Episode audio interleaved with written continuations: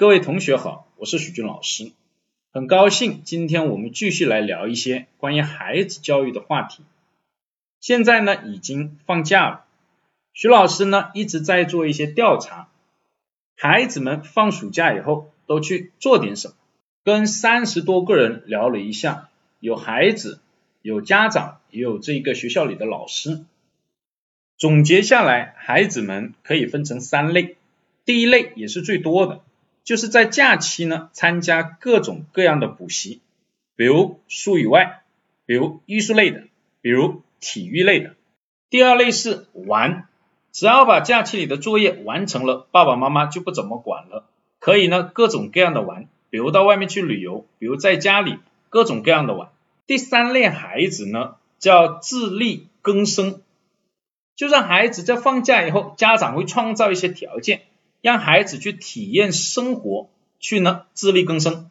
比如我问到的一个家长，他的孩子是小学五年级，他就跟呢孩子的另外一个好朋友的家长也联系了，两个家庭呢共同给孩子哦租了一个摊位，让孩子呢卖水果。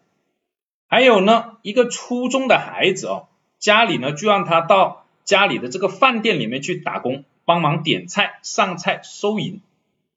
还有另外一个也是初中的孩子，家长呢就把他安排到了家里的这个工地，他们家是做工程的，在这个工地上帮忙，跟这些工人一起吃，一起干活。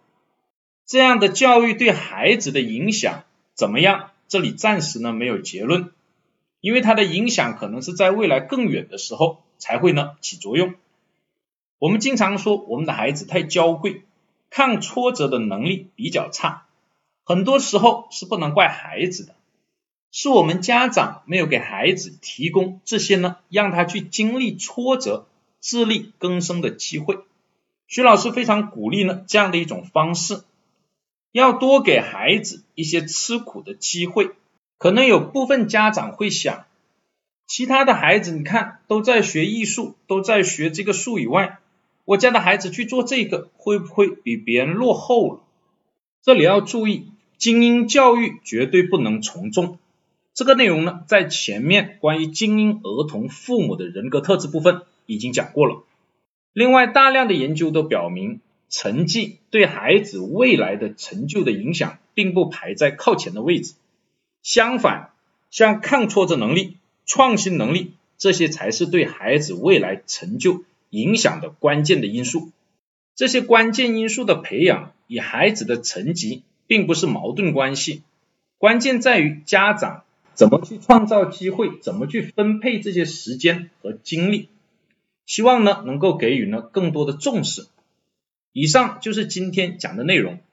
如果大家希望呢学习更多的一些方法，可以关注本微信公众号或者是喜马拉雅电台。会定期的更新，谢谢大家。